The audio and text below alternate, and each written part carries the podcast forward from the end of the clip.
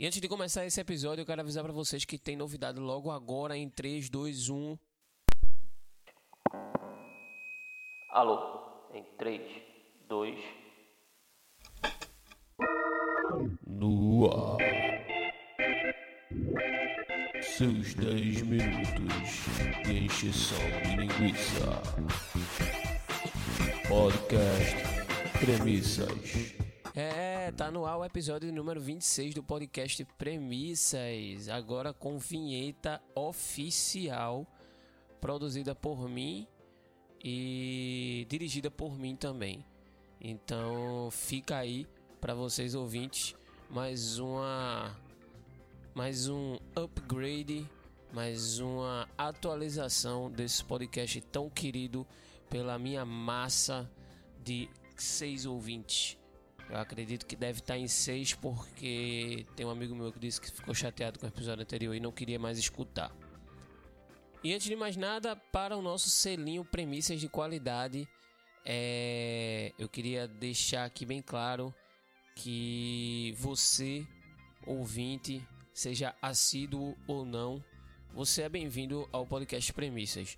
Mas se você está chegando agora, você tem que entender que existe um grupo seleto de pessoas em cada episódio em que essas pessoas não são apenas bem-vindas, mas principalmente muito mais do que bem-vindas. E o selinho Premissas de Qualidade hoje vai para você ouvinte que não presta atenção nesse podcast. Sabe? É porque assim, tem, tem, eu quero lançar uma tendência de podcasts que eu não sei o nome ainda, mas eu acho que vai ser algo parecido com blogcast. Tá ligado? Que é um podcast que é sobre o quê? Ah, é um cara falando, é um cara trocando ideia, às vezes ele chama alguém, às vezes do nada ele manda um áudio curto, é um blogcast. Em vez de eu escrever textos, eu gravo áudios e jogo na internet. E eu quero lançar essa tendência porque a maioria dos podcasts são temas que você precisa prestar atenção. Sabe? É um bate-papo, é um TED Talk, ou é um, sei lá, um podcast sobre política, um podcast sobre história, um podcast sobre línguas. É sempre alguma coisa que você precisa prestar atenção no que as pessoas estão falando. E eu acredito que a minha lógica por trás do podcast Premissas é fazer exatamente o contrário. É fazer você sentir a necessidade de apertar o play no episódio do podcast Premissas, sabendo que você não precisa prestar atenção no que eu estou dizendo. Você simplesmente dá o play e vê no que vai dar alguma hora, alguma coisa vai lhe chamar a atenção, seja por algo que eu falei ou seja simplesmente é, por, por causa da vinheta nova do podcast por causa da, da música de fundo que eu boto para tocar de vez em quando. Enfim, o objetivo é ocupar um espaço ocioso no seu cérebro para você que é ansioso, você que sofre de TDAH ou você que não consegue fazer nada sem escutar nenhum barulho.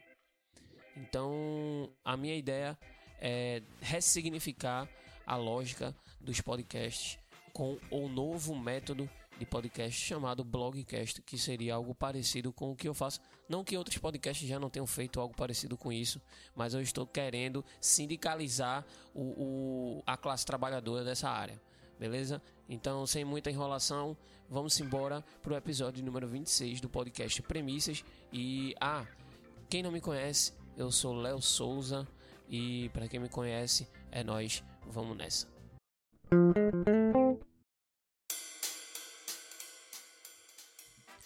Uma das coisas que eu gosto muito de fazer para conseguir pensar em alguma ideia para escrever alguma piada é procurar na internet é, tendências de que as pessoas estão falando, notícias relacionadas a isso, essas coisas, para poder pensar em, em, algo que seja é, minimamente corriqueiro e cotidiano dentro de, das notícias que ocorrem no dia a dia.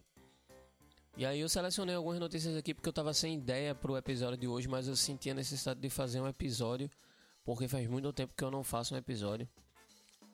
E aí eu tô gravando agora e amanhã eu lanço para vocês, no caso hoje, que que vocês vão estar escutando, né? Mas eu gravei ontem para vocês, hoje é para mim. Então, a primeira notícia que eu vi aqui é do portal t5.com.br. Mulher Melão investe valor de carro popular em looks para o carnaval.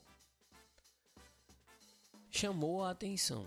Renata Frisson, popularmente conhecida como Mulher Melão, eu acho que não precisava nem botar Renata Frisson, porque ninguém sabe o que é Renata Frisson, entrou para um seleto grupo, o grupo de grandes investidores em looks. Eu nem sabia que esse grupo existia. Eu acho que ele realmente é bastante seleto, porque deve estar só pessoas muito ricas e, quem sabe, um pouco estúpidas para gastar tanto dinheiro em roupa. Isso porque ela revelou o valor que gastou com as roupas usou durante o Carnaval do Rio de Janeiro. Alô, galera do Portal T5, tá tá, de, tá bom vocês chamarem alguém para fazer essa revisão de texto, hein? Umas paradinhas erradas aqui, tá foda. A Morena foi um dos destaques em camarote durante os quatro dias da festa da Marquês de Sapucaí. A silhueta, inclusive, tem um novo contorno, com menos seios. Eu acho que ela fez um downgrade aí, tava gastando muito combustível, preço da gasolina lá em cima. Ela deu uma reduzida para algo mais minimalista para gastar menos, né? Antes era sobre a minha nudez que falavam. Agora estão me achando chique e bem vestida. Bem, é. Afirmou de acordo com a publicação do Extra. Paguei o equivalente a um carro popular nesses figurinos, algo em torno de 50 mil reais, e não me arrependo, porque ficaram um bafo. É, você não se arrepende porque você tem, né? Mas eu acho que em algum momento você vai se arrepender. Não é possível. Eu, eu, eu, acredito que em algum momento ela vai se arrepender. Eu acredito que as pessoas que gastam muito dinheiro numa roupa chega um momento em que elas se arrependem, sabe? Independente do que seja muito dinheiro para você. Por exemplo, se eu pagar 150 reais numa camisa, para mim é muito dinheiro numa camisa. Então, se eu pagasse 150 numa camisa, eu queria que ela durasse pelo menos uns 3 anos aí. E ainda assim, quando ela se desgastasse, eu, eu, tenho certeza que eu iria me arrepender de ter comprado aquela camisa. Porque ia ficar, porra. Eu pensei que durava quatro, né? Mas três, porra. Tem mais barata que dura mais, né? É, é, é sempre acontece essa situação, assim. Principalmente para quem é pobre. Mas enfim. Outra coisa que me chamou a atenção foi que ela, ela disse que pagou o equivalente a um carro popular na roupa.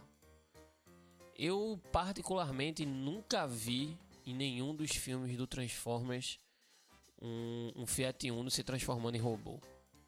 Nunca vi.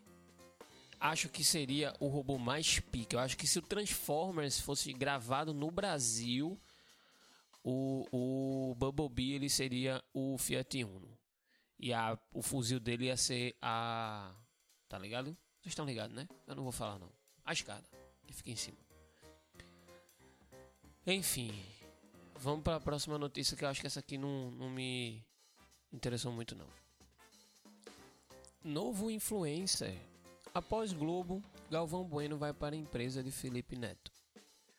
No final de 2022 se encerra a jornada de mais de 40 anos de Galvão Bueno como narrador esportivo da TV Globo. Mas o locutor não vai ficar parado e já tem planos para o futuro. Ele firmou parceria com a Play 9 empresa de Felipe Neto e João Pedro Paes Leme. E disse que quer ser um criador de conteúdo. Bem, Galvão Bueno como criador de conteúdo. Imagina Galvão Bueno fazendo dancinha do TikTok. Não sei, né? Apesar de que tá na moda pessoas velhas fazendo dancinhas idiotas, é, as pessoas estão começando a achar fofinho. É igual, eu acho que existe uma curva existe uma curva entre dancinhas estúpidas e idade, né? Que quando você é muito novo, ali do 0 aos 3, pensa num gráfico, né? É, a questão de graça com, com idade, né? Então quando você é muito novo, do 1 aos 3 ali, você dança essas dancinhas de TikTok, é muito divertido. Então o gráfico tá lá em cima e aí, com o passar do tempo, você chegando aos 6, 7, 8 anos, já tá perdendo um pouco a graça, mas ainda assim é engraçado. 12, 13, aí a gente já começa a achar, ah, que sem graça. Quando chega entre 16 e 25, é um, é um vão assim no gráfico, né? Que ele deixa. até de ser calculado como graça e se passa como vergonha, né? Que é o que a gente sente quando a gente vê essa galera assim. Até os 40, é, até os 40, eu acho que a gente sente bastante vergonha quando a gente vê as pessoas assim, entre 18 e 40, fazendo essas dancinhas. É, entre 40 e 60 é mais um pouco de repúdio mesmo. Né? Você fica mais. É, é inadmissível você ver uma pessoa entre 40 e 60 anos fazendo dancinha TikTok. Aí passou de 60, aí já começa a voltar né, para o sem graça. É, aí quando você chega aos 65, 70, aí volta a ser engraçado de novo, porque você tem a mesma capacidade motora que uma criança de 1 em 3 anos. Então volta a ser engraçado. Mas, então, entre 1, 1, e, 10, 1 e 12 e, e 60 para cima, eu acho que é legal você fazer no TikTok, você virar influência. Então, eu acho que Galvão Bueno talvez se dê bem no TikTok, né? É... Ele falou uma frase aqui, aos 71 anos eu vou precisar depois de 70 entender o direito, direito como é isso no mundo virtual e me agilizar ainda mais. Hoje você dorme de um jeito e acorda de outro. Eu acho que a humanidade inteira sempre foi assim, né? Ninguém consegue dormir 100% estático, não. Apesar que tem algumas pessoas que conseguem, mas alguma coisa no seu corpo você acaba mexendo, nem que seja um dedinho. Então você sempre dorme de um jeito e acorda de outro. É um mundo muito louco, isso aí eu também concordo. Mas exatamente por isso é meio desafiador. Em um profissional que chegou no nível que eu cheguei, que quer é desafios e vencer as próximas dificuldades. É isso, Galvão. Desejo sorte nessa sua jornada de TikToker. Dançando malvadão e Desenrola, bate, joga de ladinho. Desenrola, bate, joga de ladinho. Vamos pra próxima agora. Fanqueira diz que já faturou mais de um milhão com o OnlyFans. Renata Frisson, olha ela de novo aí, ó. Renata Frisson, a mulher melão, explicou que redirecionou sua carreira nos últimos meses e começou a focar na plataforma OnlyFans, usada para publicar conteúdo adulto por meio de planos de pagamento. É uma paixão fazer fotos sensuais. Sou a mulher número um do Brasil. Eu gosto de fazer personagens, mexer com o imaginário do público, especialmente do sexo masculino. É um talento, um dom, explicou ela. Renata já faturou mais de um milhão com a plataforma e explicou que está focando em seu futuro para gastar o dinheiro. Eu comprei meu primeiro carro, me deu de presente depois de um ano fazendo OnlyFans. Me dei, me dei, me dei, me dei. Porra, medianews.com.br. Escreve direito os bagulho. Estou feliz demais. Eu já fui muito inconsequente, mas hoje estou equilibrada. Comprando uma roupa de 50 mil reais, eu acho que você ainda é um pouco inconsequente. Faço planos para ter conforto, comprei minha cobertura e é isso. Eu mereço. É, merecer você merece, porque se não merecesse, você não tava com um milhão, né? Me surgiu uma dúvida aqui. Se hoje, se, se hoje em dia existe o conceito de sexo virtual e essas plataformas de streaming de conteúdo adulto elas permitem que as pessoas elas façam uma ligação mano a mano X1, sabe? Interajam ali como é um sexo virtual. Então seria essas plataformas de conteúdo adulto, na verdade, um, uma prostituição virtual, sabe? Porque é, é, eu não sei, é uma, uma, um questionamento que talvez seja válido de fazer. Seria o OnlyFans o maior puteiro virtual da internet? Fica a dúvida aí. Se questionem, principalmente vocês homens, enquanto eu bato punheta por 14,90. nem sei quanto é o OnlyFans, mas vamos lá. Próxima notícia.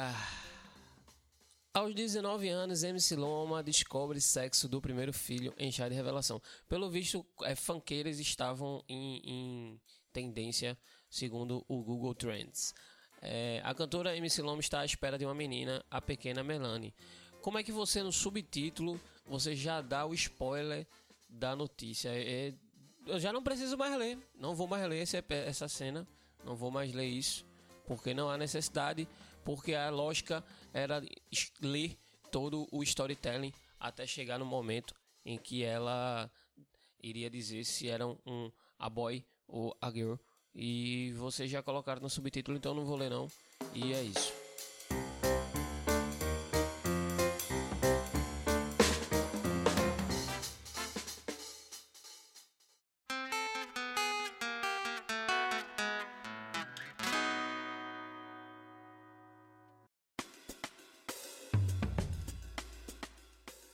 E antes de terminar esse episódio, a gente já tá chegando no fim. Eu queria falar sobre uma parada que eu tava. que eu li na internet, né, numa rede social, sobre a mãe de Chris Rock falando de que. defendendo o filho, né? Não, não, não defendendo ele, mas dizendo que a agressão de Will Smith foi uma agressão não só a ele, mas sim a ele e a família dele também. E a grande maioria, vamos dizer assim, 98% da, dos comentários eram comentários xingando a mulher, dizendo que ela educou mal o, o, o filho, ou que ela vai cuidar dos problemas do filho, ou ele mereceu tapa porque antes de ele, ela pensar nisso, ela tinha que pensar que ele tinha que pensar que estava agredindo é, a esposa, uma mãe, né, uma filha. E isso me fez lembrar essa reação da galera me fez lembrar uma, uma frase de, de um comediante, né, Rick Gervais, que eu sou muito fã, assim, não só do, do trabalho dele enquanto comediante, mas da, as, algumas coisas que ele pensa é, sobre a sociedade, sobre questões psicológicas, sobre a comédia. Ele é, ele é um cara que ele gosta de trabalhar muito com isso. E a frase era mais ou menos assim, eu não vou lembrar, é, eu acho que eu vou lembrar exatamente de cabeça, mas era algo parecido do tipo pessoas estúpidas tratam é, piadas sobre coisas ruins com o mesmo medo e repulsa do que pessoas inteligentes tratam as coisas ruins de verdade, né? E eles não sabem distinguir o que é real.